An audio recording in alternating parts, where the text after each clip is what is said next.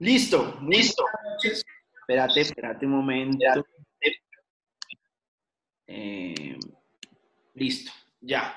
Ahora sí. Muy buenas noches a todos. Espero que estén súper bien.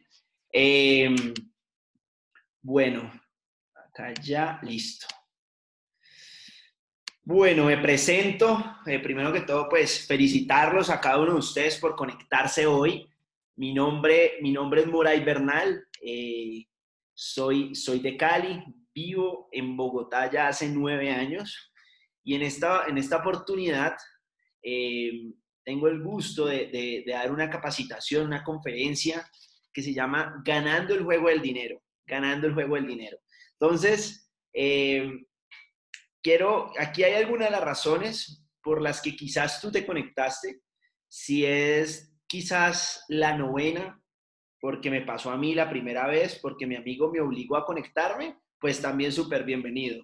Pero quizás tu amigo te invitó porque ve que alguna de esas cosas que estás viendo ahí eh, es, algo de lo que tú, tú debes trabajar, ¿vale? Igual, simplemente quiero que te quedes que, te quedes con el mensaje, más no con el mensajero. Sin embargo, me presento, mi nombre es Moray Bernal, eh, yo soy administrador de empresas, 33 años, eh, he trabajado en temas de publicidad, mercadeo, em, ventas, temas digitales. Uno de los últimos em, empleos que tuve, pues fue asesorando los emprendimientos acá en Colombia eh, en grandes empresas y es una de las cositas que les voy a ir contando durante la conferencia.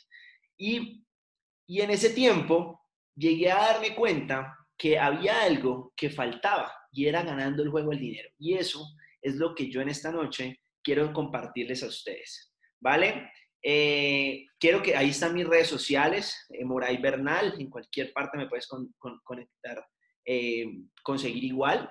Y el del lado izquierdo, pues soy yo, si no se dan cuenta, soy igualito. No, mentiras. No lo sé, es una, es una, una traté de copiarlo. Pero bueno, vamos, vamos empezando. Eh, quiero que interactúen mucho por el chat porque ahí voy a, darme cuenta si estamos, estamos entendiendo el mensaje, ¿vale? Quiero hacerte una pregunta, quiero hacerte reflexionar, quiero hacerte reflexionar, espero que tengas cómo anotar, y es, ¿cuánto estás construyendo hoy para progresar? ¿Cuánto estás construyendo hoy para progresar? hoy en día estás progresando. Eso fue una de las cosas que, yo me empecé a, cuestionar sobre mi vida, sobre mi vida profesional, financiera, ¿sí? Y ahí, ahí fue que yo caí en cuenta de la historia de mis papás. Y entonces me regreso a la historia de mis papás, porque mis papás, personas muy, eh, digamos, muy humildes, estrato 2 y 3, así nacieron ellos, sin embargo, mi papá tuvo éxito en el mundo de los negocios a sus 23 años. Efectivamente, él salió del pueblo donde salía, donde vivía, en el Valle del Cauca, nos fuimos a vivir a Cali, en el que eh, fuimos a, nos fuimos a vivir a estrato 4 o 5. Mi papá fue muy exitoso en la parte de la agronomía, eh, agricultura, fincas, bueno, realmente muy le fue muy bien. Sin embargo, él puso todos los huevos en la misma canasta todos los huevos en la misma canasta y en menos, y en menos de dos años perdió todo, perdió todo. Y en ese momento el estilo de vida que nosotros teníamos se fue al piso. Yo tenía aproximadamente unos 15 años, en ese momento todo empezó a, pasar de una forma que yo no quería. ¿Por qué? Porque mi mamá empezó a sufrir mucho por, por no tener los gustos que ella tenía, temas de plata en la mesa, era, era solo, solo problemas financieros. No podíamos almorzar y comer tranquilos porque era un problema en la, que, en la, mesa. Te cuento esto para que te des cuenta que quizás en tu familia, en tu familia, quizás en tu casa pueda pasar estas situaciones. Y tú debes prometer algunas cosas. Yo en ese momento caí en cuenta que mis padres tenían lo que llamamos la economía del castillo de naipes. Es decir, una pieza se desacomodó y todo se fue al piso. Todo se fue al piso porque todo, todos dependíamos de un solo ingreso. Y mi papá solo sabía hacer una cosa. Entonces, en ese momento, yo me prometí, yo me prometí que nunca más iba a volver a pasar esa situación en mi vida, porque yo no quería que mi familia ni yo eh, dependiéramos de un solo ingreso. Entonces, quiero regalarte esta frase y es, no importa lo que estés pasando hoy, no importa por dónde estés pasando, lo que determina tu vida no son tus condiciones, sino las decisiones que tomes hoy, eh, hoy en cualquier momento de tu vida, las decisiones son las que van a cambiar tu futuro, ¿vale? Entonces, quiero que, me, quiero que me escribas ahí también, eh, me vayas contando si sos invitado para ayudarme cuenta también de eso. Entonces, como en ese momento yo tomé la decisión, yo tomé la decisión de, de cambiar, de hacer algo diferente, entonces yo me vine a Bogotá a trabajar, mis papás se fueron para España, mis papás se fueron para España, eh, todos me están escuchando, es que ni Lidia me está diciendo que no escucha, pero me confirman ahí todos, porfa, o alguno, yo sí, ok, súper. Entonces en ese momento, eh, Lidia, ahí em, ayúdate de pronto con, los audífonos, ahí hay un, un iconito, te puede ayudar bastante. Eh, entonces yo me vine a Bogotá a trabajar, yo me gradué de administración de una gran universidad en Cali, una de las mejores, y CESI, entonces me vine para Bogotá a trabajar. Curiosamente, me puse a trabajar, recibí sueldo y empecé a pagar deudas. Me, me metí en un círculo vicioso que yo ni siquiera pude entender. Y me empecé a endeudar tanto, muchachos, tanto, tanto, que llegué a deber 60 millones de pesos en tarjetas de crédito y tenía 14 tarjetas de crédito. 14 tarjetas de crédito. Díganme por ahí quién, quién, quién ama las tarjetas de crédito. ¿Quién ama las tarjetas de crédito? Y en ese momento yo dije, ¿qué diablos hago con mi vida si tengo 14 tarjetas de crédito y me gano 1.200.000? Porque uno sale de la universidad y uno cree que va a coger un salario gigantesco. Pues no, yo empecé con ganándome 500 mil pesos en bonos Big Pass, después pasé a 1.200.000. Y en ese momento yo dije, cuando llegué a ese momento financiero, yo dije, si no cambio lo que estoy haciendo hoy, si no cambio lo que estoy haciendo hoy, mañana voy a ver el mismo resultado. Voy a ver el mismo resultado. Entonces, en ese momento, yo decidí cambiar. Decidí cambiar, decidí hacer cosas diferentes. Empezó a llegar esta información a mi vida y, yo resumo, yo resumo, eh, ganar el juego del dinero en seis pasos. En seis pasos. ¿Vale? El primero es educarse financieramente y vamos a hablar de ese. Primero, educarse financieramente.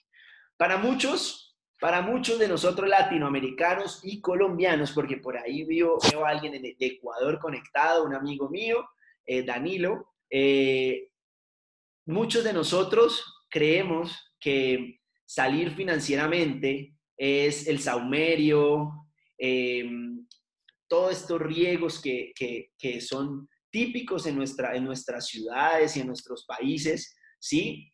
Ahora, miren lo que yo he encontrado en Internet. Yo he encontrado eh, eh, videos en YouTube de cómo ganar la lotería, cómo ganar la lotería. También he encontrado videos que te enseñan a hacer loción de sándalo para traer dinero, el éxito, la prosperidad a tu vida. Y entonces, yo, yo saliéndome un poquito de la burla de todo este tema, me di cuenta que en mi familia en la parte, por parte de papás y mamá, eh, por parte de mamá y papá, perdón, mis abuelos, muchos de ellos hacían este tipo de cosas. Se echaban la loción el 31 de diciembre para traer, para traer la riqueza a su vida. Entonces me di cuenta que realmente, realmente no era lo que yo quería. Eso no era inteligencia financiera eh, lo que yo estaba necesitando.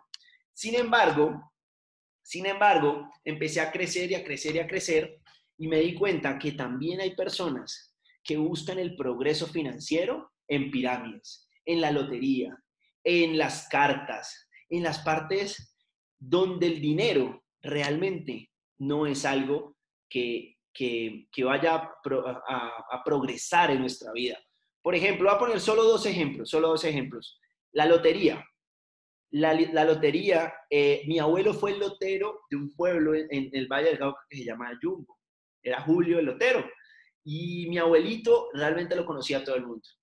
Y yo hoy caigo en cuenta que él nunca se ganó la lotería. Nunca se volvió millonario y él tenía todos los boletos de la lotería.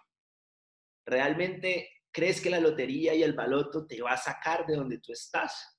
Eso no es educación financiera. También empezamos a ver modelos piramidales en los que la gente mete personas, gana plata y se van. ¿Sí? Son esquemas en los que realmente tumban a la gente. Y, y realmente yo no estaba muy lejos de eso, porque mis varios amigos me invitaban a este tipo de cosas, sin embargo, yo no le veía un futuro a eso, no le veía un futuro a eso. Cuando empezó a llegar esta información, llegó esta información, me di cuenta que educarse, educarse financieramente es realmente entender cómo funciona el dinero en el mundo, ¿sí? Saber cómo se gana, se administra, se invierte y cómo los ricos donan, donan ese dinero para ayudar a los demás. ¿sí? Y al final, educación financiera es un conjunto de habilidades y conocimiento que te permite a ti como individuo tomar decisiones informadas a través de, los recursos financieros, ¿vale? Entonces, quiero que me digas, por ahí me están escribiendo que muchos conocían Go5, buenísimo, buenísimo. Yo tuve amigos que, entraron y a los dos días me estaban llamando. Ahora, ¿Qué más puede pasar? Quiero que me cuenten si realmente ustedes se sienten identificados con que les falta educación financiera. Porque miren, la educación financiera, esto ya eh, se los muestro porque está en los medios de comunicación. Se ha convertido en un desafío a nivel mundial, un desafío la educación financiera. La educación financiera clave para reducir la pobreza y la desigualdad. La falta de educación financiera eh, es una de las cosas que hace que los empleos eh, los empresarios quiebren hoy en día en el país, ¿sí? Necesita el emprendedor colombiano y latinoamericano educación financiera. Esto no me lo estoy inventando yo, esto está en los medios de comunicación porque realmente donde tú te enfocas se expande y yo realmente busco este tipo de información porque quiero salir de ahí. Bueno, ahora, ¿qué pasaba conmigo? Yo escuché yo escuché en, alguna, en algunos momentos de mi vida, en mi, niñez, en mi, mi, adolescencia, que el dinero no compraba la felicidad. Mi mamá repetía eso muchas veces, ¿sí? Sin embargo, y en mi familia, ¿no? Mi parte de abuelita, por parte de mamá, yo escuchaba mucho decir eso. El dinero no compra la felicidad. Pero sin embargo, la felicidad, la pobreza tampoco compra la felicidad, ¿sí? La pobreza tampoco compra la felicidad, eso sí te lo aseguro.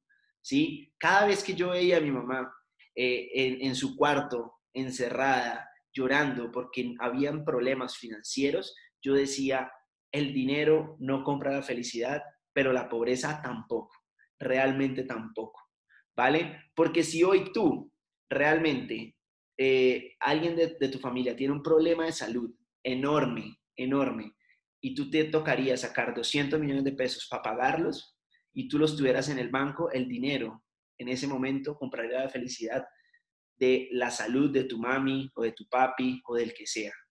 ¿Vale? Te quiero hacer reflexionar mucho sobre este tema de la educación financiera, porque de ahí se desencadena muchas cosas eh, de lo que podemos hacer más adelante. El 86% de los ricos creen en participar en procesos de crecimiento personal, mientras que los que tenemos o teníamos eh, mentalidad de pobre creíamos que eso es perder la plata, ¿sí? Piensa, ¿qué opinas tú de los cursos de crecimiento personal? Realmente si estás hoy conectado, te felicito porque estás metiéndote en el grupo de personas que les importa el tema de crecimiento personal. Sin embargo, el 67% de los colombianos nunca, nunca recibió ninguna educación financiera. Nunca recibió una charla de educación financiera. ¿Vale? Y cuando yo vi esto, pues yo dije, pues voy bien, ya entendí por qué me quebré. Eh, digamos, quebré mis finanzas, ¿no? Eh, eh, quiero aclarar. Por eso llegué a, esa deuda de los 60 millones de pesos. Porque dije, bueno, pues estoy normal, por lo menos estoy en el promedio. Y eso no quiere decir que estar en el promedio está bien, no siempre. Y otra cosita, aquí sí quiero que el chat se reviente, yo sé que las mujeres se, se van a enloquecer, y es, te sobra plata y estás pensando en un gustico. Y estás pensando, bueno, el bolso está barato, esa blusita, realmente sí me la merezco, sí, yo me merezco esa blusa. Compre lo que usted se lo merece. Para eso es que usted trabaja. Cómprelo en cuotas, que en cuotas no se siente. ¿Sí? Y al final uno se muere y nada se lleva. Ese es el primer pensamiento, el primer pensamiento que llega cuando empezamos a, nos vamos a un centro comercial a vitrinear, a vitrinear. Sin embargo, la vitrineada termina como la señora de la izquierda, llena de bolsas en la casa y hay también infidelidad financiera. Algunos esconden las cosas en el carro y después las suben a la casa cuando nadie se da cuenta. Entonces, mejor dicho, lo que nosotros estamos programados, o bueno, por lo menos yo estaba educado en la desinteligencia financiera. Desinteligencia financiera. ¿Por qué? Porque esos 60 millones de pesos fue una bolita de nieve que empezó a crecer, a crecer, a crecer. Cada vez que mi amigo me decía, vámonos para Cartagena eh, a un yate con unas amiguitas. Entonces yo le decía, es una, ¿cuánto hay que dar? Tanto. Y yo pasaba la tarjeta. Estaban en descuentos en el centro comercial y yo me iba y yo decía, bueno, no, pero estoy trabajando, me lo merezco, realmente yo trabajo muy duro, ¿sí? Entonces, todo este tema te fue llevando, me fue llevando a darme cuenta que yo no tenía eh, inteligencia financiera, ¿sí? Sí, como dices ahí, Fabio, ignorancia financiera, realmente sí, es eso exactamente. Ahora, quiero contarte que eh, normalmente nosotros le pedimos mucho a empezar a crecer en nuestros ingresos, ¿sí? De tener oportunidades, hacer un, llegamos y decimos, bueno, yo quiero a alguien que me ayude a manejar mis finanzas, mi presupuesto, y quiero contarte algo. Te voy a contar algo y es una realidad. Eso simplemente es el 10%. Tú te puedes eh, encontrar al mejor contador del mundo y le dices que te ayuda a hacer un manejo de presupuestos, tus ingresos aumentan, pero si tu mentalidad si tu mentalidad no es una mentalidad abundante, extraordinaria, con unos patrones de inversión, con unas creencias, una abundancia, te quitas ese inmerecimiento. Eso, cuando empiezas a trabajar ahí, toda tu vida financiera va a cambiar. ¿Sí? No solo son esas cuatro cositas de arriba que estás viendo en pantalla en este momento, que es manejo de presupuesto, conocimiento financiero, nivel de ingresos, oportunidades. Realmente tienes que trabajar mucho en tu mentalidad en tener una mentalidad abundante y extraordinaria. ¿Vale? Y bueno, para ayudarte un poco, ¿qué, me ha ayudado a mí, a Moray Bernal, eh, a tener una mentalidad extraordinaria, una mentalidad abundante? ¿Sí? Primero los audios, audios, audios, audios me han ayudado mucho. Eh, libros, tener el hábito de la lectura y empezar a leer sobre cosas de autoayuda, crecimiento personal, finanzas, libertad financiera. Esto me ha ayudado mucho. Ir a seminarios, ir a seminarios me ha ayudado muchísimo. Por cierto, eh, nosotros tenemos un sistema educativo de empresarios que me ha ayudado mucho por estos seminarios. Cuarto, tener mentores. Tú eres el promedio de las personas con las que te rodeas. Y si tú te rodeas con cinco personas que están quebradas financieramente, pues tú probablemente es el sexto. Si tú te rodeas de cinco personas que no van al gimnasio, probablemente tú seas el sexto. Si tú te rodeas con cinco personas que beben todos los días, quizás tú seas el sexto. Entonces es bueno tener mentores, tener relaciones, que es el quinto punto. Piensa eso. Este tipo de cosas te va a llevar a que tu capacidad mental y educación financiera aumente. ¿Vale? Segundo, segundo, segundo, los conceptos de libertad. Quiero que me, que me pongan ahí. Sí conocía, si conocían el primero, educación financiera, eh, colóquenme ahí, sí. Súper. Y en privado, si quieren, me escriben, a mí también me pasó algo así. Segundo, conceptos de libertad. Este es uno de los que más me gusta. ¿Por qué? Porque yo me di cuenta que yo estaba construyendo una vida del ganso, como la del ganso, ¿sí? Yo me vine acá a Bogotá y pues viví en Bogotá, el costo de vida quizás es alto a comparación de Cali y pues yo tenía unos amigos que estaban, vivían bien acá, sí, vivían bien, tenían sus comodidades, estaban en buenas universidades acá y yo me les pegué. Yo me les pegué y empecé a vivir la vida del ganso. Todos mis amigos me veían en el 85, en la 93, bien vestidito, mejor dicho, como el ganso ahí elegante, pero por debajo estaba pataleando para no ahogarse, para no ahogarse. Eso me pasaba, eso me pasaba mucho eh, cuando recién me vine para acá y eso fue lo que me llevó, porque tenía una vida llena de apariencias para aparentarle a personas que realmente hoy ni sé dónde están. Y empezamos a construir una vida sin un salvavidas, sin un salvavidas, ¿vale? Eh, ahí, menos mal me conecté. Sí, señor, eso sí es la verdad, menos mal me conecté. Y empezás a tener una vida que no es libertad. ¿Por qué no es libertad? Porque es como si tú eras cáncer de bolsillo, metes y metes plata y no sabes qué se hizo.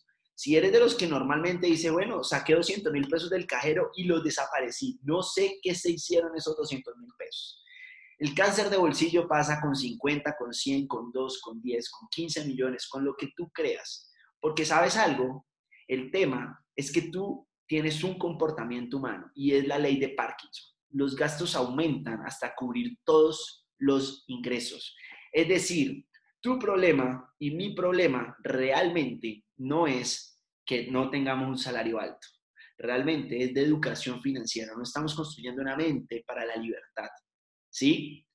Porque así, hoy, si mañana te aumentan tu salario, te aseguro que en menos de seis meses tú ya has gastado casi toda la mayoría de ese salario nuevo, ¿vale? Entonces, que no te pase la ley de Parkinson. ¿Y cómo se construye libertad?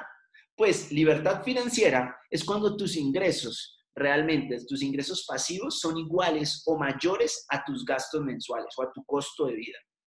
Cuando tú logras que tus ingresos pasivos, que son ingresos que son como la renta, por ejemplo, ¿sí? Es uno, puede ser uno, que, que tú trabajes o no trabajes, pague tu costo de vida, pague tus gastos mensuales. Eso es libertad financiera.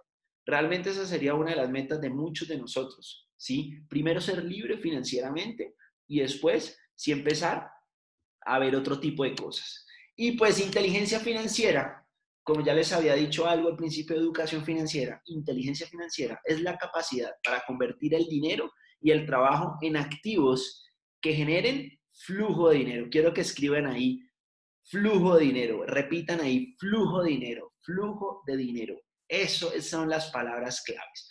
Flujo de dinero. Anoten ahí, flujo de dinero. Es lo que nosotros tenemos que generar. Más dinero, más dinero para poder llegar a esa libertad financiera. Ahora, quiero decirte cuatro enseñanzas para estar preparado para una crisis ¿sí? Cuatro enseñanzas para estar preparado para una crisis y cuatro características quizás eh, que, te, que tú puedes identificar que no te están llevando a la libertad. Y te las digo con mucho respeto, quiero que, quiero que, lo, que lo tomes como mensaje, con mucho respeto, porque fue mi caso, fue mi caso el de Moray Bernal. Hoy en día soy, eh, analizo mucho mi situación eh, de hace unos años y es que dependía de un solo ingreso. No dependa de un solo ingreso, no dependa de un solo ingreso. Dos, utilizar la tecnología. La tecnología la tienes para algo, no la tienes solo para llamar, para chismosear. Realmente usa la tecnología. Debes sacarle provecho a eso. Eso debería estar pagando arriendo. Y otro, construir hábitos constructivos. Yo no tenía hábitos antes que me llevaran, quizás sí tenía unos hábitos, pero no eran constructivos, ¿sí? Quizás eh, salía a beber mucho, eh, llegué a tener el vicio, el hábito de fumar, que lo quité, eh, de, ver, de ver muchos memes en, Facebook. Es una de las cosas que me ha costado bastante, porque sabes qué, ni las novelas, ni las series, ni los memes te van a dar plata tú viéndolos. Si tú te vas a volver un creador de series o de novelas y de memes y te está dando plata, súper, le está sacando plata la tecnología. Pero si tú eres un observador más, realmente no estás haciendo mucho. Y lo otro, rodearse de personas extraordinarias. Y en estos momentos de crisis, eh, te lo coloco así de sencillo. Si hoy en día tú estás rodeado de personas que te están sumando, que te están dando el punto positivo a toda la situación que está pasando, esta crisis a nivel mundial, y, y te están inspirando algo más, tú no estarías pensando tantas cosas en la cabeza. Yo agradezco mucho que en estos días yo estoy completamente solo. Mis papás yo los amo, los quiero, con todo el cariño de que les tengo, los, en serio los amo, pero esta situación en mi casa con ellos creo que sería súper tormentosa, porque mi mamá eh, es una de las personas que más se, se afana, ella estaría súper preocupada por, por, por ella, realmente estar en un estado óptimo con personas que te sumen, eso hace que tú eh, estés preparado para mejores cosas. No estoy diciendo que la situación no me importe, pero que tú le des una mejor cara y que tú seas esa persona que cambia, que cambia las situaciones por lo menos en energía y en actitud. ¿vale? Ahora, tercero, tercero, el plan que nos vendieron. Esta parte me fascina porque yo creo que esta parte es donde realmente a todos nos dijeron. Y yo quiero hacerte una pregunta. Si tuvieras más tiempo, más dinero, más de todo, hoy, ¿qué harías? Donde tú tuvieras en tu cuenta bancaria o tuvieras activos que pagaran todo tu estilo de vida de aquí a 50 años, ¿tú qué harías? ¿Tú qué harías? Quiero que te hagas esa pregunta, te la, te la, te la vas a llevar de tarea para el próximo año, te la quedas de tarea para todo el 2020. Cuando yo vi esta gráfica, muchachos, yo dije, yo no voy con ese plan, yo no voy con ese plan, porque yo me creo mucho más inteligente de empezar a disfrutar la vida de libertad, de pensión, antes de los 65 años. ¿Sí? No quiero decir que uno no, uno no baile ni disfrute la vida de, de, los 25 a los 65, no. La gráfica se refiere que a los 65 te estás pensionando. Yo creo que nosotros somos de bastante inteligentes para encontrar algo, algo diferente para eh, pensionarnos antes, ¿vale? Aquí más de uno me está diciendo viajar, comer, comer, comer. Creo que le está afectando bastante la casa comer, bueno, está muy bien, está muy bien ahí, hay que comer bastante. Bueno, miren, miren esta, frase, me gustaría que la copiaran, una fotico, eh, me mencionan porque de verdad es muy bacana, pero miren, miren esta frase, miedo a la libertad, ve a la escuela, estudia, consigue un empleo, trabaja, paga impuestos, casa, te ten hijos, hipoteca, mira la tele, sigue la moda, bueno, compra muchas cosas, camina por la acera, escoge entre este producto o el otro, ahorra que cuando seas viejo obedece la ley. Y sobre todo, nunca cuestiones jamás lo que te han dicho que tienes que hacer. Y ahora repite después de mí, soy libre. Este es un verso que a mí me gusta mucho. Eh, esto, es, esto lo hizo un actor, fue un actor eh, de Estados Unidos. Y, cuando yo vi esto, yo dije, yo realmente no voy con eso. Yo no voy con esto porque de verdad eh, yo creo que nosotros podemos cambiar esta realidad. Y en estos momentos de cuarentena, ahora que los están diciendo, eh, es, es, es, que eh, reflexiones sobre esto, reflexiona sobre, esta, sobre, este, sobre este párrafo, reflexiona si realmente tú quisieras eso, ¿vale? Y cuestiónate, no dejes, no, no dejes que alguien opine sobre, sobre lo que tú quieras hacer. Porque este plan que a mí me vendieron, que era estudiar, trabajar, darse gusto, ahorrar y pensionarme, yo creo que ese plan yo lo puedo alterar yo creo que ese plan yo lo puedo alterar. Afortunadamente, desde muy pequeño, eh, he, sido una de las personas que, que, me gusta eh, mi opinión, o sea, eh, me gusta el debate, no, no, siempre voy para donde todo el mundo dice, ¿sí? Entonces ese tipo de cosas me ha hecho pensar que cuando una vez me mostraron esta información, yo dije, ahí hay algo, ahí hay gato encerrado. Si alguien está diciendo que hay otro camino, es porque lo hay. Y eso es la duda que yo te quiero dejar hoy en día. Tú puedes cambiar este camino. Y por cuarto, cuarto, maneja tus propias finanzas. Y para manejar tus propias finanzas, para manejar tus propias finanzas, eh, lo que debes hacer es reconocer y aceptar tu situación actual. Y te voy a llevar a que reconozcas. Esto es como cualquier cosa en la vida. Para tú mejorar algo, tienes que reconocer en dónde estás, cuál es tu punto, si Messi quiere hacer más, eh, más, más goles, él tiene que reconocer qué tiene, cuáles son sus habilidades, si realmente le pega mejor con la derecha, con la izquierda, si juega mejor de derecha, sí, cualquier cosa, tú tienes que reconocer. Y por eso, ahora quiero que tú eh, revises, y esta parte es muy para que interactuemos, y es, ¿cuál es tu relación con el dinero? ¿Cuál es tu relación con el dinero? ¿Consideras que está bien, que está mal? No sé. Ahí yo quiero que me digan si, si, si realmente consideran que tienen una buena relación con el dinero. Bueno, si no, me han dicho, entonces les empiezo a dar cositas para que se empiecen a, opinar. ¿Sí? El 80% de las familias colombianas no elaboran un presupuesto mensual de gastos. ¿Sí? ¿Eres tú del 20 o del 80%? ¿Sí? ¿Eres tú del 20 o del 80%? ¿Qué relación tienes tú? Se estima que el 40% de los ingresos de los colombianos se les va en el gasto hormiga. Vuelve y juega. Tú estás en ese porcentaje.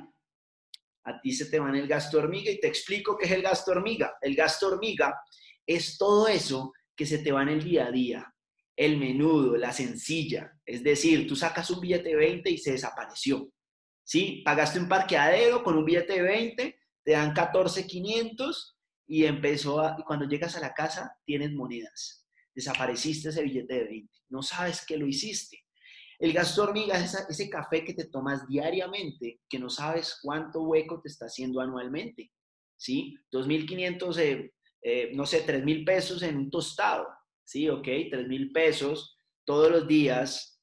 ¿Cuánto te gastas tú al mes? Multiplica eso al año. Multiplica eso por 10 años. Y ahí te das cuenta que el gasto hormiga es súper importante. ¿Vale?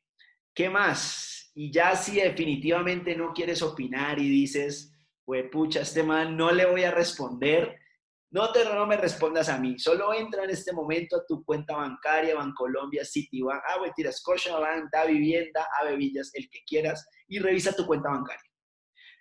Revisa tu cuenta de ahorros. Si ves lo que está ahí y te gusta, chévere. Si pasas a las tarjetas de crédito, ahí bajas un poquito y te das cuenta que no te gusta, pues te has dado cuenta cuáles han sido tus prioridades en los últimos años. Acuérdate, esto es no para que me odies y si me estás odiando, escríbeme por, eh, escríbeme por favor por interno o ahí dime te estoy odiando, Moray, pero igual te quiero. Gracias por decírmelo. Porque a mí cuando ese orador lo estaba diciendo, yo lo quería matar. Yo decía, este man que se cree, eh, mínimo es porque rolo. Mentira, yo, yo no, yo odiaba ese momento cuando me empezó a decir eso. Pero después yo me di, me di cuenta que cada uno de nosotros tenemos un plan, un plan financiero. ¿En cuál estás tú? Ya te ayudé un poquito. ¿Y qué significa cada plan y a dónde te va a llevar? Quiero, quiero que, que veas qué significa cada plan. ¿Sí? Pero para eso yo sé, me están odiando, perdón. Yo sé, yo sé, pero bueno, creo que aquí me van a odiar un poquito más, pero quiero que anoten, quiero que anoten cuánto cuesta tu estilo de vida. ¿Cuánto cuesta tu estilo de vida? Ok, tú necesitas 3 millones para vivir, ok, listo, chévere, 3 millones. O 5 milloncitos, 5 milloncitos, 10 millones, 2, no sé lo que sea. Colócase ese número, ese número, cuánto cuesta tu estilo de vida. Después, a eso quiero que le sumes, quiero que le sumes, súmele. Si tú pusiste 5 millones, aumentale a 20, porque quiero que tu presupuesto ideal sea más. Quiero que lleves tu IQ financiero a otro nivel. Y ahora respóndete ahí. ¿Cuántos ingresos hoy tienes? Al ladito escribes tu estilo de vida. Tengo tres fuentes de ingreso, tengo una, no importa. ¿Cuántos años llevas trabajando? PIN. 10, 11, 9, 5, vale, lo que sea. Ahora quiero que hagas algo. Vende todo lo que tú tienes, vende todo, todo, todo, todo lo que tú tienes, ¿sí? Carro, casa, perro, novio, bueno, no sé si el novio puede vender, pero bueno, vende todo, los electrodomésticos, todo. Haz de cuenta que te quedas en la calle, en la calle, tú solito, vendiste todo. Ahora vas y pagas todo lo que debes. Vas y pagas todo lo que debes. Cuando te das cuenta que pagas todo lo que debes, te, te sobró plata, no te sobró plata a mí no me sobró plata. Quedé debiendo además, o sea, quedé en re rojo, o sea, le quedé debiendo vida a la vida. O sea, llevaba trabajando cinco años y le estaba debiendo plata a todo el mundo. Buenísimo, Norbeli. Si te sobró, haz algo. Entonces, ahora divídelo por tu costo de vida. Divídelo por tu costo de vida y eso te va a dar un numerito. Es decir, si te sobró 10 millones de pesos y tu costo de vida es un millón, es decir, que en los años que tú has trabajado has construido 10 meses de, libertad. ¡Auch! Yo sé, eso duele. Pero en los años que llevas trabajando, te va a dar un número que has construido libertad. Buenísimo, has construido dos años de libertad. Dos años de libertad, buenísimo. Entonces, eso es lo que tenemos que hacer. No puedes quedar como Moray Bernal, ¿sí? Debiéndole vida a la vida. ¿Por qué? Porque ahí te das cuenta si tú estás progresando, sobreviviendo o muriendo. Moray Bernal estaba realmente muriendo. ¿Por qué? Porque le quedó en rojo. le quedó en rojo, ¿sí? Porque Moray tenía su costo de vida, ¿sí? Su costo de vida, tanto cuando pagó todo lo que debía, vendiendo el carro, vendiendo todo lo que yo tenía, me quedó un número negativo. Yo estaba muriendo. Hay otros que el ejercicio da muy, muy igual, ¿sí? Quedan a la par o tienen unos, un añito de vida, de libertad, es decir, que están sobreviviendo. ¿Por qué? Porque realmente, muchachos, progresar es algo totalmente diferente y ya se los voy a contar. Una ayudita ahí didáctica de un libro de secretos de la mente millonaria y es esta. Que tú vivas con el 55% de lo que ganas. Moray, ¿tú lo, lo, haces? No. ¿En dónde estoy empezando? Empezando a ahorrar el 10% por ahora. Pero mi meta es esta, por eso la pongo, porque es a la meta a la que todos deberíamos llegar. Es a la meta que nosotros deberíamos llegar. ¿Sí? Empezar a, a hacer crecer esos ahorros. Pero para eso la palabra clave es flujo efectivo. Flujo efectivo. ¿Cómo generar flujo efectivo? ¿Vale? ¿Y, y cómo, cómo piensas que tú, es, tú podrías estar progresando? Ok, que al final del año tú sepas cuánto te sobró al final del año, cuánta plata te sobró. Ahí puede haber un buen, un buen, buen, buen dinero de ahorro, pero lo más importante es cuánto ingresar, cuánto, cuántos ingresos aumentaron cada año. ¿sí? ¿Cuántos ingresos? Yo lo devuelvo aquí mientras hablo. ¿Cuántos ingresos, cuántos ingresos, cuántos ingresos aumentaron, aumentaron eh, en tu año? Es decir, tú el 31 de diciembre deberías encerrarte el 30 de diciembre y decir, bueno, Muray, eh, este año cuántos ingresos aumentaron. Ok, por salario aumenté, chévere, un 30%, felicitaciones, estoy bien. Eh, pero, ¿cuántos ingresos adicionales tengo? ¿Cuál es mi plan para aumentar esos ingresos eh, adicionales? Y lo otro es cuánto aumentó tu patrimonio.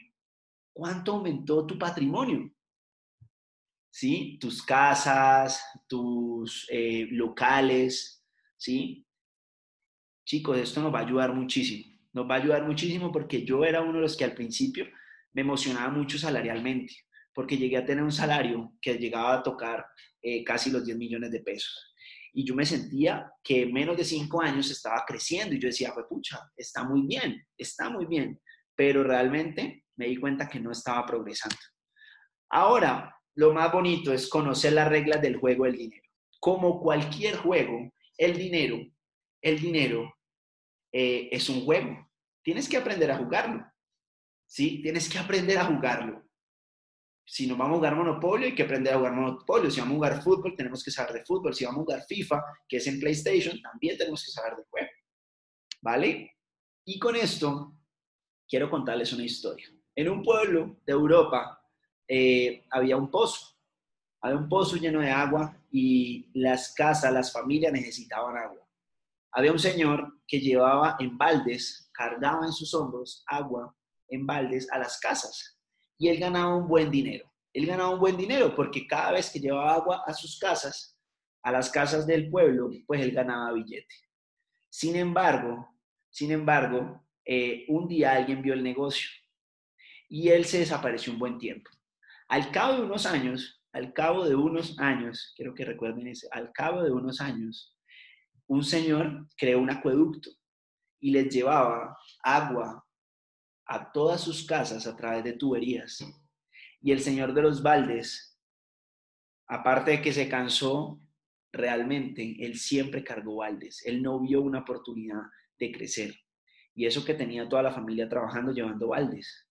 Lo que te quiero decir es que siempre hay que buscar cómo tú te apalancas, cómo tú creas un sistema, cómo tú dejas de ser esa persona que carga baldes.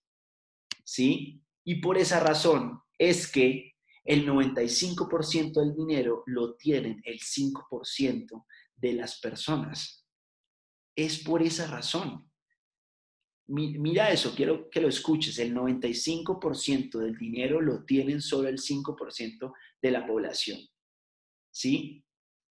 Entonces, ¿por qué razón? Y eso, ahora que dice Edward, hay cuatro formas de ganar dinero según Robert Kiyosaki. ¿sí? Uno es como empleado.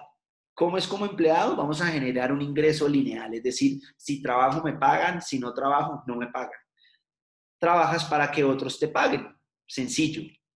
Autoempleado son los que son independientes y es intercambias tiempo por dinero. También es un ingreso lineal. Mi papá era auto, autoempleado, ¿sí? Él generaba muy buenos ingresos, pero era el último que se pagaba, el último que, que el primero que abría todo, ¿sí? Y el que más trabajaba. Porque si él se iba al negocio, probablemente ese negocio se iba al piso. Y ahí tú estás persiguiendo lo que es tiempo por seguridad. Tiempo y seguridad. Ahora, el otro cuadrante, el tercero que está en el cuadrante derecho, son los negocios, los dueños de negocios. Los dueños de negocios cuando ya crean un sistema que trabaja para ti. Un sistema que trabaja para ti. ¿Sí? Y ahí ya se generan algo que se llama ingresos residuales. ¿Sí? Ingresos residuales. Y por último, es los inversionistas. En el último cuadrante también ya son los ingresos pasivos, los que ya el dinero, el dinero trabaja para ti. Y quiero ponerte un ejemplo y es Bill Gates. Bill Gates tiene un negocio, un negocio grande, ¿sí?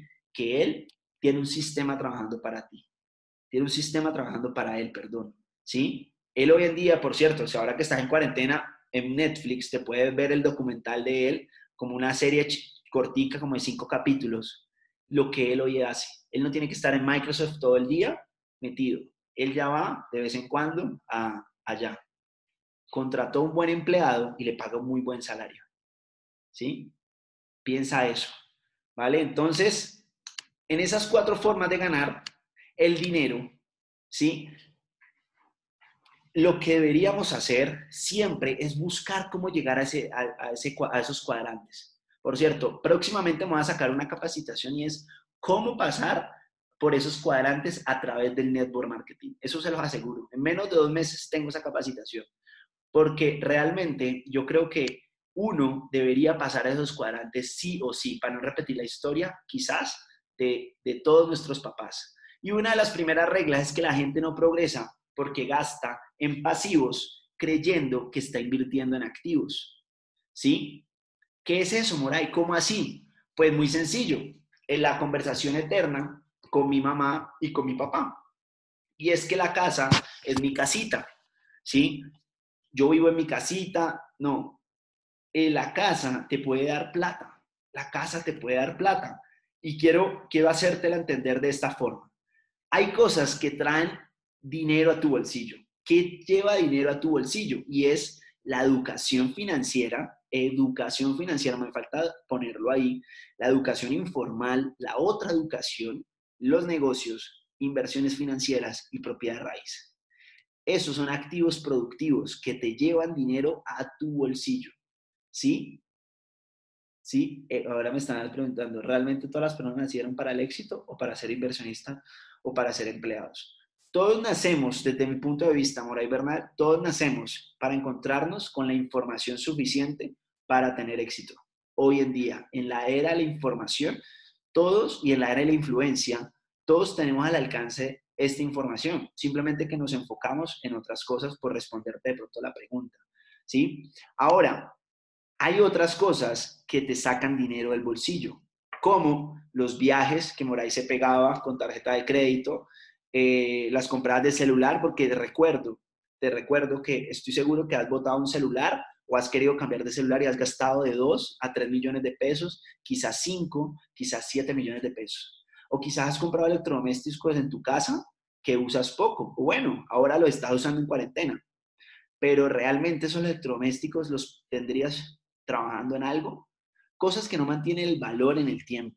La vivienda. Por ejemplo, mi mamá compró una casa en Cali, un apartamento, lo tuvo desocupado cinco años, porque ella lo, era, ella lo quería estrenar, no quería que nadie tocar ese apartamento en arriendo. Hasta después de cinco años logré que lo alquilara. Hoy en día le produce un millón cien ese apartamento amoblado, porque ella lo amobló para ella, millón cien amoblado, y hoy en día con ese apartamento está pagando otro apartamento. Y eso me cuesta porque me tocó hacerle entender que esa vivienda sin trabajar era un pasivo asesino, era un pasivo asesino, ¿sí? Te, recomiendo muchos libros, Robert Kiyosaki habla mucho de esto en el cuadrante del flujo del dinero, em, también en, Retírate joven y rico, para que lo, pueden, lo puedan ir leyendo. ¿Vale? Segundo, es libre, la segunda regla, es libre quien dejó de ser necesario para producir dinero. Eso se llama salirse del, juego del dinero. Ahora, ¿por qué salirse del juego del dinero? ¿Por qué? Porque cuando tú te sales del juego del dinero, puedes tener una meta que es una meta que yo tengo y es tener libertad para no tener que pedirle permiso para estar con mi familia. ¿Sí? Esa es una de mis metas. Yo quiero tener una meta muy clara y es que yo el día de mañana no tengo que pedir permiso a nadie para estar con mi familia o para hacer lo que yo quiera. ¿Sí? Y por eso hay que construir ingresos residuales. Ingresos lineales, ya se los mostré en el cuadrante del flujo del dinero. Creo que hoy muchos estamos viviendo las situaciones de nuestras familias, de nuestras familias eh, que están eh, un poco asustadas por esta situación. A veces, sabes que ni siquiera eh, tuve la conversación con un familiar y no estaba asustada ni, ni siquiera por su tema de salud, sino que estaba asustada por, por su trabajo, porque la echaran, porque tenía que pagar arriendo, porque tenía que pagar servicios, porque tenía que pagarlo el niño. Estaba preocupada por todas las cosas financieras, ni siquiera por su salud.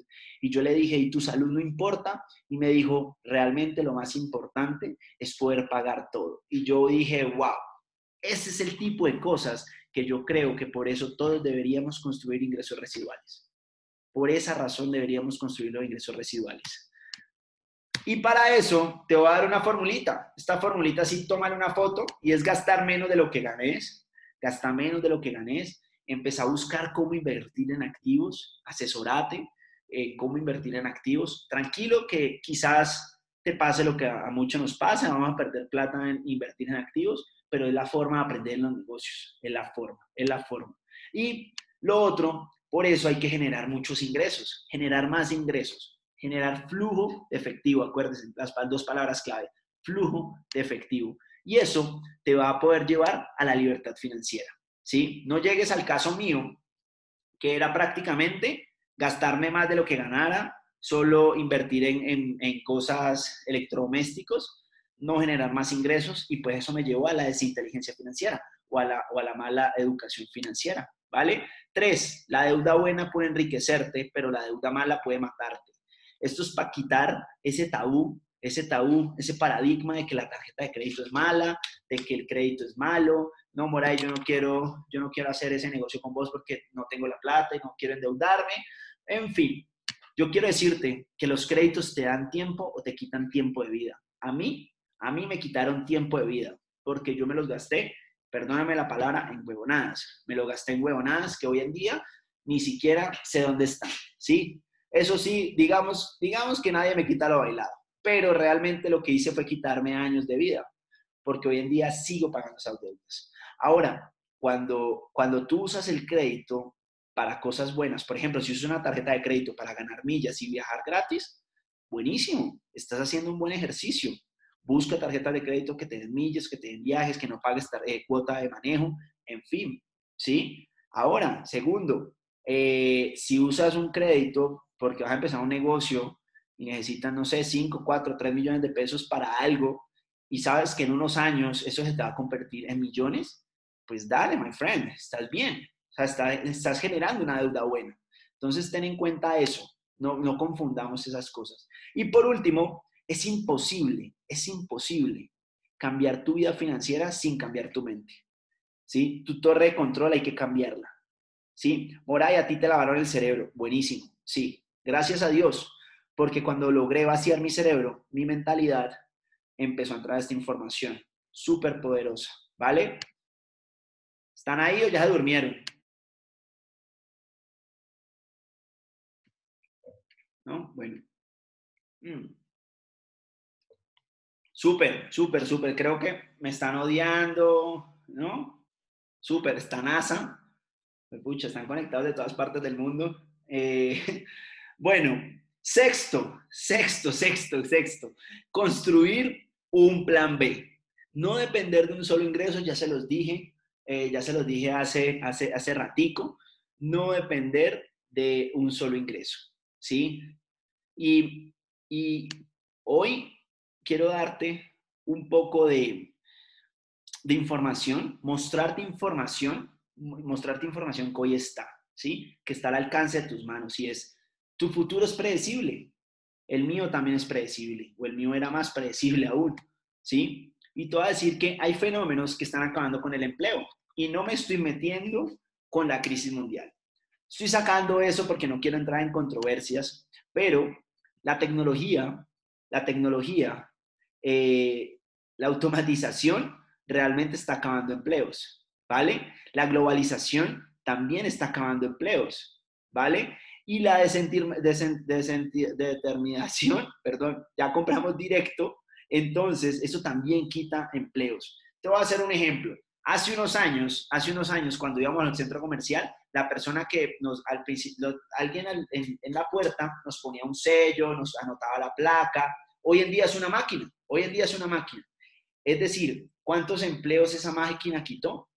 Muchísimos. Hoy vas a Cine Colombia o a cualquier cine, perdón, por darle el nombre, hay más, hay más máquinas de trabajo, hay más máquinas que, que los empleados. Quizás ellos los tengan trabajando en otras cosas, digámoslo así, dejémoslo a la duda, ¿vale? Pero realmente eh, esa tecnología, la globalización, por ejemplo, si es más, más, más, barato producir, llevarse la, la, la, fábrica para México, para México que en Colombia, buenísimo, buenísimo. ¿Qué pasa con los trabajos de aquí en Colombia? Se los llevan para México, les pagan menos o quizás los, los, los echan y ya. Eso quita empleos. Ahora, el exceso de oferta laboral. Cada vez hay más estudiantes o menos estudiantes cada vez hay menos carreras o más carreras, cada vez hay más universidades o menos universidades, cada vez hay más trabajo o menos trabajo. Yo considero que la educación hoy en día ya es tradicional y obsoleta o incompleta, por lo menos incompleta, por no entrar en muchos detalles eh, y entrar en controversia. Pero, y, y, yo soy uno de los que amo, amo el tema de, de, del empleo porque el empleo es algo que hay que vivir, pero no es algo donde tengas que terminar. Quiero que aprendas eso. El empleo es algo que quizás debas vivir, pero no es donde tú debes terminar. ¿Por qué? Mira esto, 30 millones de nuevos desempleados en el 2008, más de 170 millones de personas desempleadas en el 2019. Al cabo, al cabo de cuántos años aumentamos de 30 millones a 170, ¿vale? Esto es la Organización Internacional del Trabajo, esto son estadísticas. El desempleo en América Latina, mira esto, hay proyecciones al 2024. ¿Sí? ¿Realmente va a cambiar? ¿Va a mejorar? Mm, no lo sé. No lo sé, yo dejo la duda ahí, pero realmente eh, son cosas que, que, que, cada vez son más inestables. Los salarios mínimos en Colombia, mira esto, 265 dólares. Miren esto, es, más, es, es uno de los más bajitos en Colombia. Colombia es el segundo, el segundo de la región con mayor desempleo, después de Brasil. Y mire eso, países de América Latina según su salario mínimo. Y vuelve y estamos por debajo. Entonces, ah, no, Moray, pero es que está siendo muy exagerado porque yo me gradué de una buena universidad, eh, yo realmente salgo del salario mínimo, ok, vale, vale, súper, súper. Pues te cuento que los salarios más altos en el mundo están en Luxemburgo, por ejemplo, esto lo saca de vivienda, ¿sí? Pero ahí es lo que yo me pongo a pensar. ¿Tú dónde te enfocas? ¿En qué estás buscando la información? ¿Sí? ¿Dónde tú te enfocas a buscar información? ¿En los memes o esta información que es de valor para ti? Ahora, mira esto, mira esto. Esto ya es por, la, por el momento que está pasando. 25 millones de empleos se podrían acabar o irse gracias a esta emergencia del coronavirus. 152 mil personas pierden su trabajo de forma temporal en, en, Barcelona, en, Cataluña. Mis papás están en España y les cuento algo eh, y, quiero porque a veces cuando leemos las noticias, a veces leemos las noticias, de pronto yo a compartirles la información, ustedes van a decir, ah, pero ese man ahí dándonos malas noticias. Mire, les voy a poner un caso real, es caso real. Mis papás, hoy en día, mi mamá está encerrada con mi hermana, tanto el tema este de la cuarentena, y mi papá, mi papá, una persona súper humilde, retrabajadora, que se ganó un buen billete, sigue trabajando porque él no quiere perder su empleo. Él no quiere perder su empleo y le toca ir a trabajar todos los días en la situación que está España. Realmente ¿crees que eso es lo que tú quieres para ti, para tus hijos, para tu familia, para todo el mundo? No lo sé. Yo te lo traigo aquí para reflexionar y te lo hablo desde toda la coherencia que estoy viviendo hoy en día en mi familia. Y nadie me apoya en el proyecto que nosotros desarrollamos. El Ministerio de Trabajo dice que no, hay no ha autorizado despidos en empresas, o sea que sí les traigo buenas noticias. ¿sí? No se preocupen, no se preocupen que ya salieron diciendo que todavía no va a haber despidos masivos en Colombia. Y eh, la mayor preocupación es cómo vamos a pagar el arriendo y esas cosas. Y los que, digamos, salimos del salario mínimo, pues llegamos a ganarnos 1.200.000, 2.200.000 eh, acá en Colombia. Y es un buen salario, digámoslo así, ¿sí? Pero, pero realmente, eh, ¿cuántas personas en Colombia tienen ese salario o aumentan de ahí? ¿Vale? Y acá te cuento una historia. Ahora me estaban preguntando, bueno, ¿y cuánto, cuánto era que tú ganas en, tu, en, un, en uno de tus empleos? Casi los 10 millones de pesos con comisiones. Y en ese momento, cuando a mí me sacan un viernes a las 5 y media, en ese momento, eh, yo era un viernes con un man de 10, 10 millones, al lunes era un man de 2 millones de pesos porque era lo que me ganaba con, con SRI en el negocio que nosotros hacemos, porque tenía un plan B. Ahora, la pregunta es, ¿qué pasó si éramos solo dos gerentes de cuentas? ¿Qué pasó con la empresa?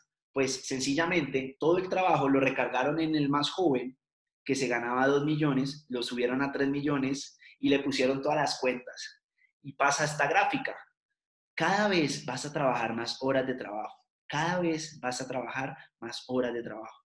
Y aquí lo puedes ver. Mira cómo es en Colombia. Horas de trabajo al año. Cada vez que alguien despiden a alguien en una empresa, realmente no vuelven a contratarlo, sino que eh, dejan que reparten el trabajo entre varios empleados.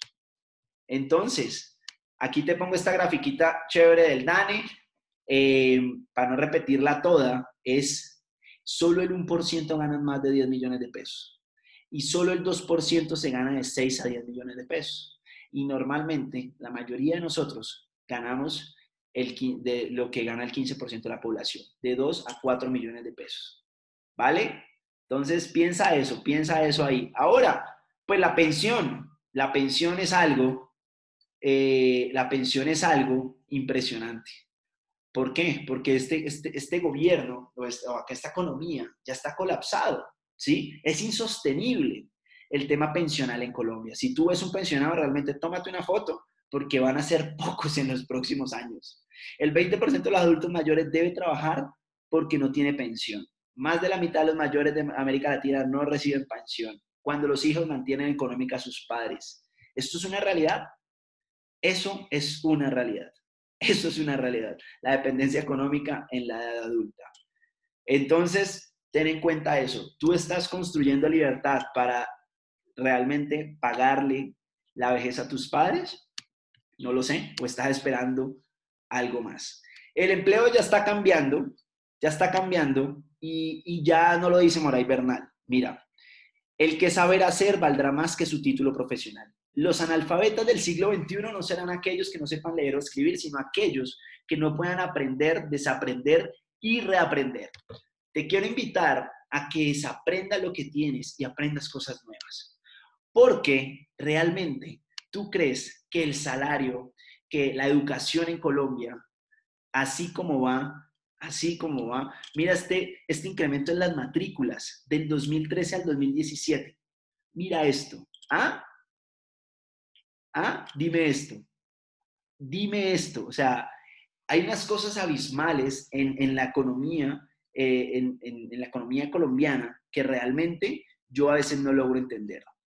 ¿Qué habilidades deberías tener? Buenísimo, pues estas deberían ser las, las habilidades que tú debes tener, ¿sí? ¿Por qué? Porque estas son las habilidades que los empleos realmente están teniendo, que están necesitando. Liderazgo, comunicación, roles específicos, creatividad, gestión del tiempo, ¿vale? Es súper importante este tipo de cosas. Y Además de eso, hoy en día, 8 de cada 10 personas en Colombia están insatisfechas con su empleo. ¿Sí? Entonces, yo lo que te quiero dar a entender es que no esperes hasta que tu ingreso lo quites, hasta que te lo quiten el ingreso. No esperes hasta que realmente el ingreso desaparezca. ¿sí? Porque eso es lo que quizás a mí me pasó. Cuando ya realmente me quitan ese ingreso y me doy cuenta que solo dependo de un ingreso, ahí es cuando valoro que debo hacer algo diferente. Lo que debes hacer realmente es traer más dinero a tu vida. ¿Cómo vas a traer más dinero a tu vida? Esther, ahí voy al grano. Mira, hay que generar más flujo efectivo, más flujo efectivo. Y hay cuatro formas, hay cuatro formas de generar flujo de efectivo para que no tengamos esos problemas financieros en crisis. El primero, el negocio tradicional. Segundo, viene raíces. Tercero, franquicias. Y por cuarto, el network marketing. Ese, ese negocio con el que nadie quiere bailar, con el que nadie quiere asistir. Pero hoy te lo voy a mostrar por qué razón vale la pena. En el 2018, en el año en que más de 48 mil eh, personas, empresas, perdón, se quebraron en todo el país. 48 mil pesos. Ay, Moray, yo quiero realmente montar un negocio. Listo, my friend. Ya sabes lo que pasó en el 2018, ya sabes lo que pasó en el 2019. Normalmente las empresas fracasan. En el 80% de las pymes fracasan en los primeros cinco años. Y solo, solo el 10% realmente eh, progresan o mantienen en el tiempo. Solo el 10% al cabo de los 10 años.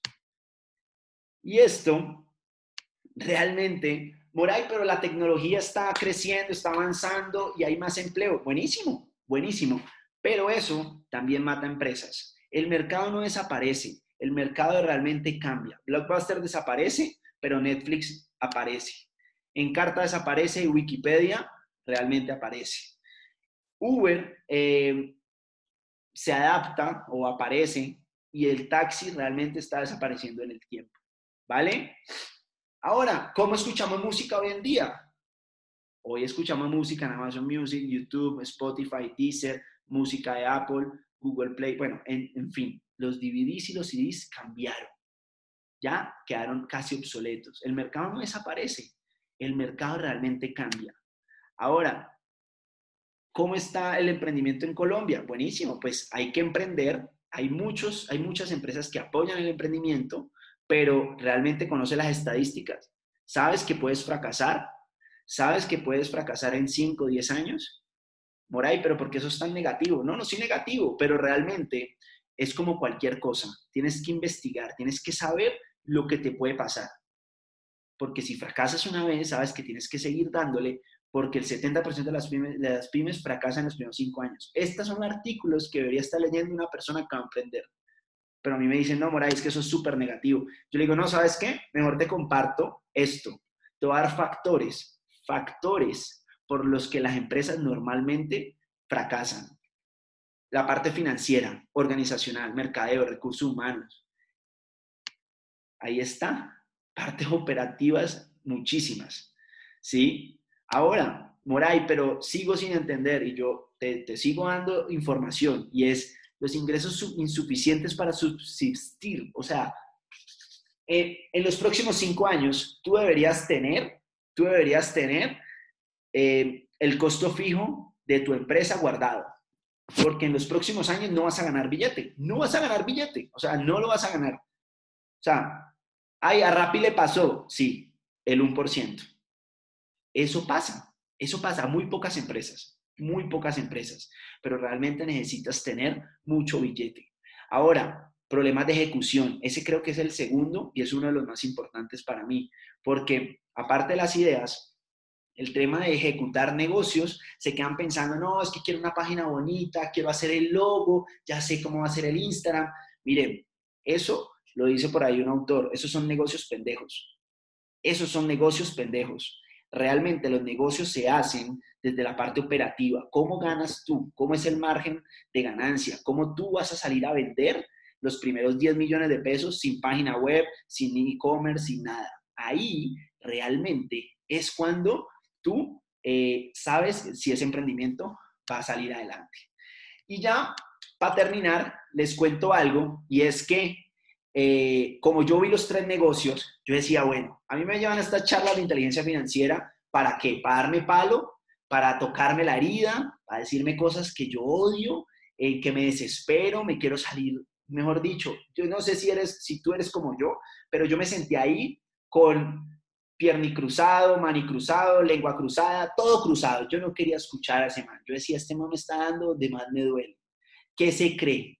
Pero miren, realmente los tres negocios que yo podía o conocía realmente no eran para mí. ¿Por qué? Porque tenían una alta inversión y yo no tenía plata. Yo no tenía plata. Ahora, el riesgo también era alto. Era alto. Los negocios, ya les mostré las estadísticas, era muy alto. Entonces, yo dije, bueno, ahora, ¿qué hago?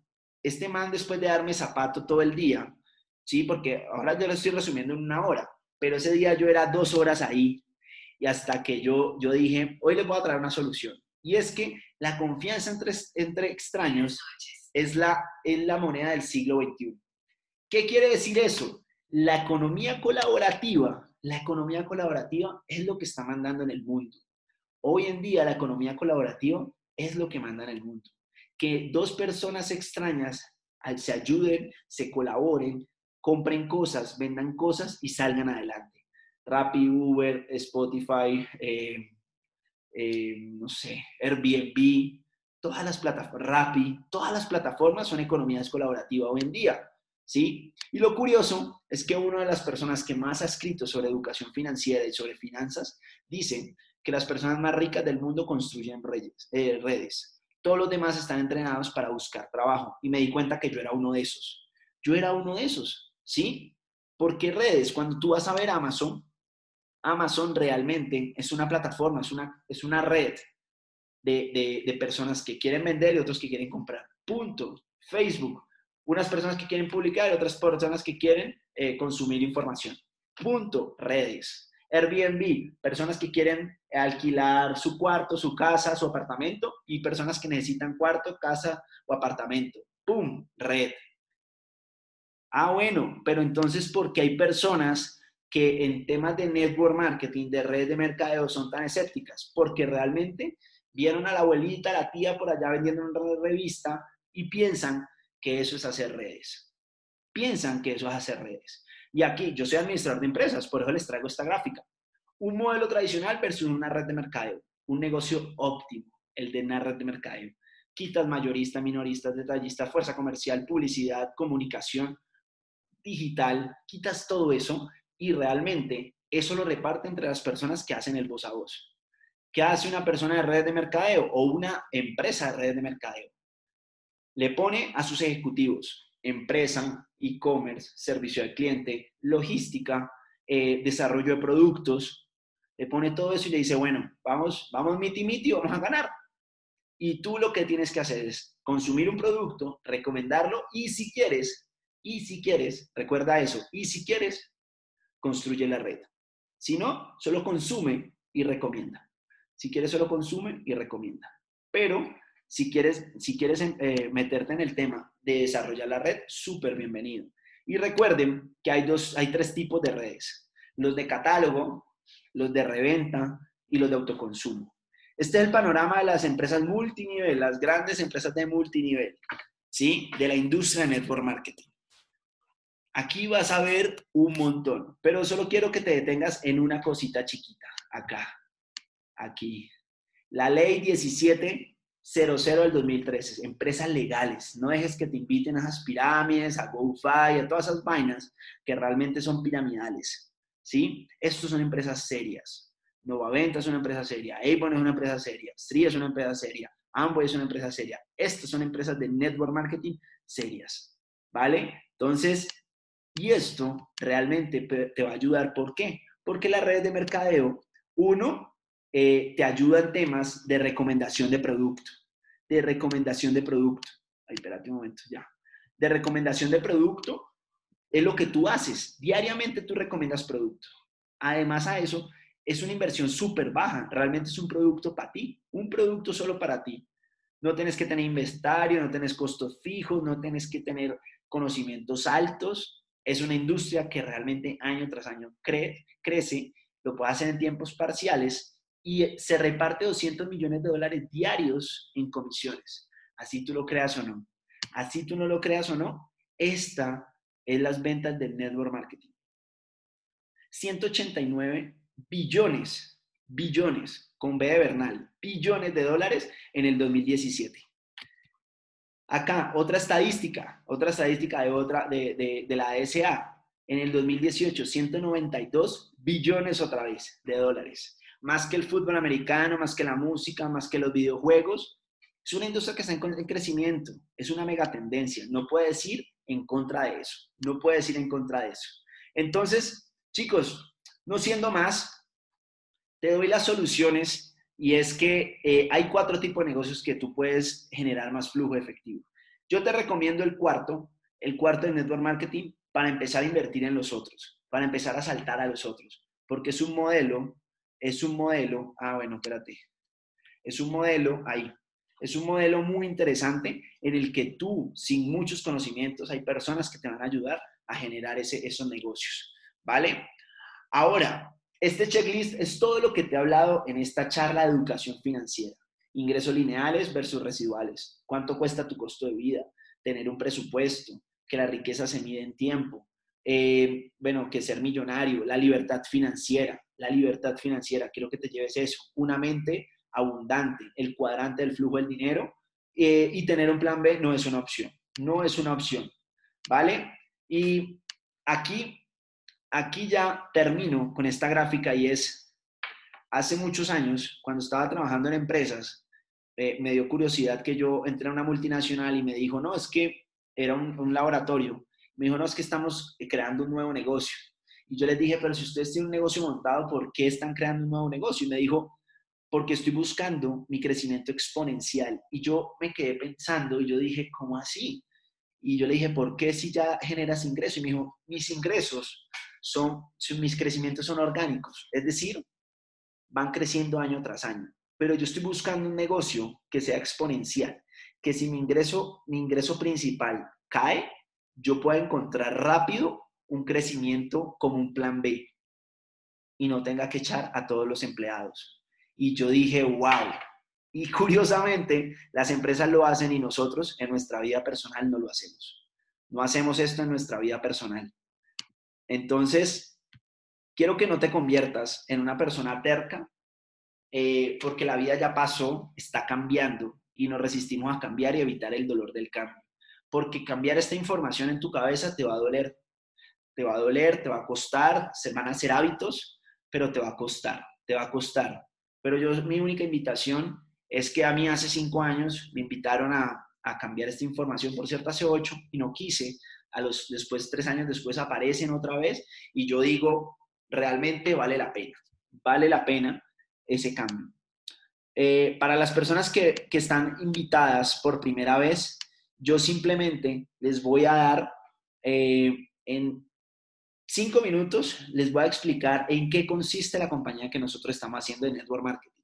Porque realmente ya les he dado las variables más importantes y es que es un modelo de negocio en el que tú puedes generar libertad financiera y puedes generar ingresos, puedes generar flujo efectivo. Si es una empresa gringa de Estados Unidos, de Estados Unidos, perdón, gringa, de Estados Unidos, nace hace 12 años y nace bajo este modelo de network marketing. Nace bajo estos tres personajes. Nace bajo Bill Farley y Deepak Chopra, que son los personajes que la inician, inicial, la inician, perdón. Bill Farley es esa persona que te va a poner el billete. O sea, la empresa no se va a quebrar porque él está colocando el billete diario, mensual. ¿Sí? Ha posicionado marcas como Christian Dior, Calvin Klein, Frutos Velures, dueño de un equipo de béisbol en Estados Unidos y se asocia con el médico más reconocido y con mayor influencia en el mundo, que es Deepak Chopra. 80 libros, 16 son bestseller, tiene un centro Chopra en la medicina alternativa. Y por último, esta es la gran novedad, se asocia con Steven Thompson. Steven Thompson es el creador de una empresa que se llama Silis, de cannabis medicinal, del CBD. Del CBD. CBD es otra mega tendencia, mega industria que está creciendo a nivel mundial. Y se asocian para hacer una alianza estratégica para ampliar nuestro portafolio, tener más beneficios, ampliar eh, toda la cobertura de la compañía a nivel mundial. Entonces, para mí eso fue un respaldo muy importante porque yo sabía que estas personas eran un tema de, financiero y no iba a tener que yo sacar plata de mi bolsillo. Ahora, la visión de la compañía es ayudarte a ti a transformar esa vida tuya en temas de salud y bienestar, crecimiento, libertad financiera.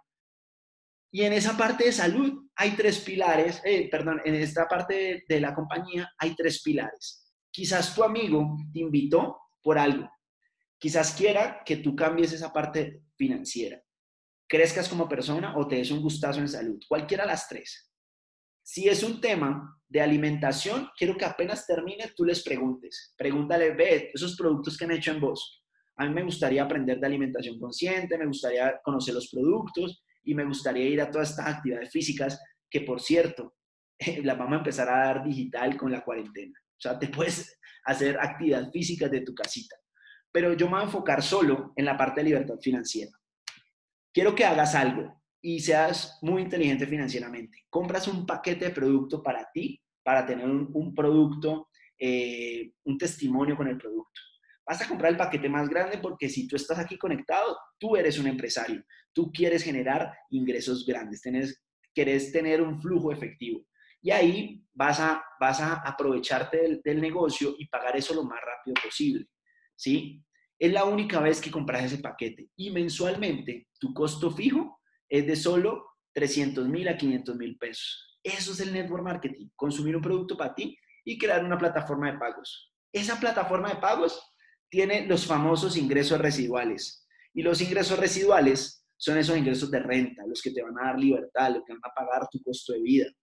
Pero mientras, con los ingresos lineales, vas a poder generar flujo efectivo. Cada vez que dos personitas te copien en el proyecto y compren esos paquetes, tú te vas a ganar 1.788. Y vale la pena, vale la pena tú mensualmente, semanalmente, con esta crisis, ganarte 1.788. Creo que a más de uno nos arregla el caminado. ¿Sí? Y así vas a empezar a construir tu equipo. Y como esto es un binario, esto no es multinivel, eh, ni de catálogo, solo es de autoconsumo, vas a empezar a crear una red binaria por todas partes del mundo. Estamos en 12 países, en 12 países. Si tú le cuentas a un amigo y aperturas Ecuador debajo tuyo, pues bienvenido, eres el nuevo, eh, el nuevo ejecutivo que tiene todo, todo un país debajo. Y ahora con el tema del CBD, pues imagínate, el día que en Lituania caiga en tu organización, la compañía te va a decir cuánto facturó tu equipo izquierdo, cuánto facturó tu equipo derecho. Tú vas a pagar el 10% de uno de los, de los lados, semanalmente. Semanalmente. En este ejercicio, pues te ganarías dos milloncitos de pesos. No sé si te sirven dos millones de pesos a la semana, no, no tengo ni idea. Pero lo que yo sí compré es que eh, en el rango de cuatro estrellas, en el rango de cuatro estrellas, yo tenía un ingreso residual de dos millones a tres millones y medio.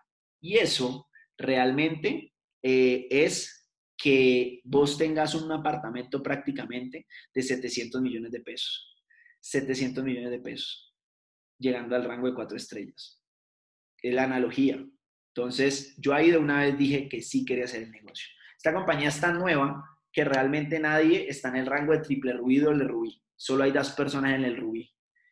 Y ahora, con esta, con esta, con esta nueva alianza, con esta nueva alianza, vas a ser, va a ser posible que tú seas pionero de esta gran industria y te quedes con todo el mercado del mundo, con todo el mercado del mundo. Y por último, quiero que te visualices con esta gráfica que, te compartí ahora. Si tú eres, llegas al rango de 5 estrellas, vas a ser del 15% de la población. Te vas a ganar de 2 a 4 millones de pesos extra a lo que tú haces. Esa es la invitación que te quiere hacer tu amigo, que tú aumentes tus ingresos, que aumentes tu flujo efectivo gracias a este, este negocio.